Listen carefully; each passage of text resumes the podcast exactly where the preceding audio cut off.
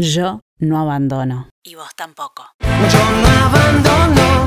¿Alguna vez casi abandonás un sueño por miedo? El miedo es un sentimiento, una sensación desagradable, provocada por la percepción de peligro real o imaginario. Siempre me creí una persona miedosa. Hasta que... Hola, ¿qué tal? ¿Cómo están? Bienvenidos una vez más a Phantos Storytime. Mi nombre, Ale Fantozzi, y te doy las gracias por acompañarme en este nuevo episodio. Cuando estaba cerca de recibirme de locutora nacional de radio y televisión, digo cerca porque ya había finalizado la carrera, pero me quedaba el famoso Habilitante. Desde el día que se te ocurre decir que vas a estudiar para ser locutor, no hay quien no comente el examen final, el habilitante, de manera negativa. Es súper difícil, te hacen improvisar sobre cualquier tema que piensen que no tenés la menor idea. Si no sabes sobre tal tema, te reprueban. Según las, no sé si decir malas lenguas, porque quizás es gente que quiere ayudarte a su manera, aunque no sepan que en realidad no te están ayudando de esa manera. Bueno, según estas lenguas, todo lo peor de tu carrera va a ocurrir ese día. Obviamente los tiempos cambiaron y rendirlo ahora no es lo mismo que hace 20 años. Pero la realidad es que desde comienzos de la carrera sabía que cuando llegara ese día tenía que estar más que lista. Llegó el día de prepararme para rendirlo y a que no saben, esto no se lo conté jamás a nadie. Decidí no rendirlo. Me agarró todo el miedo posible ese día. Ese día que tenía que comenzar a, prepararme, dije no, no lo rindo, no se entera nadie, la carrera la hice, tengo todo aprobado. ¿Quién necesita el carnet? Bueno, en la Argentina se necesita para trabajar.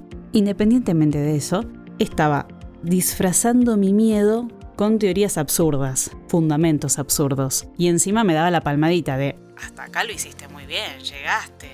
Ah, llegaste bastante lejos. Un aplauso y sigamos para adelante. El miedo me había carcomido por dentro. Un miedo absurdo, porque era un miedo a fracasar, un miedo a ser la única en no aprobar, un miedo tonto. Me había amigado tanto con el sentimiento equivocado que hasta charlaba con él. Charlaba más él que yo.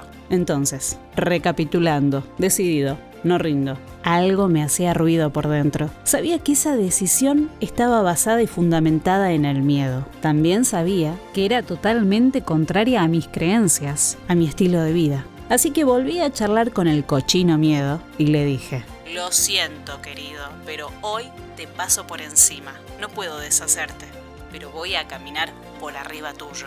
Apareció la compañera ideal para rendir el examen, nos preparamos, nos complementamos muy bien y llegó el tan ansiado momento de rendir. El habilitante. Estaba un paso más que nerviosa. Me encerraba en el baño cada rato y le pedía a Dios por favor que me ayudara, que me diera tranquilidad, porque no podía manejar los nervios. Primera parte, radio.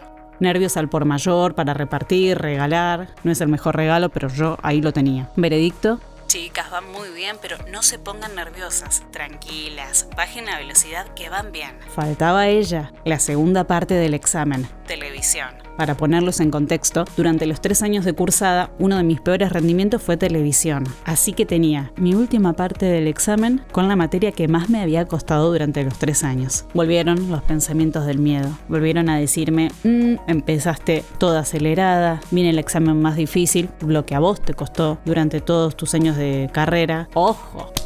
De nuevo al baño. De nuevo, Dios, necesito tranquilidad. Segunda parte, televisión. Veredicto. Chicas, bien, felicitaciones. Bueno, no nos aplaudieron ni nada, pero hagan de cuenta. Sentíamos que habíamos nacido para la televisión.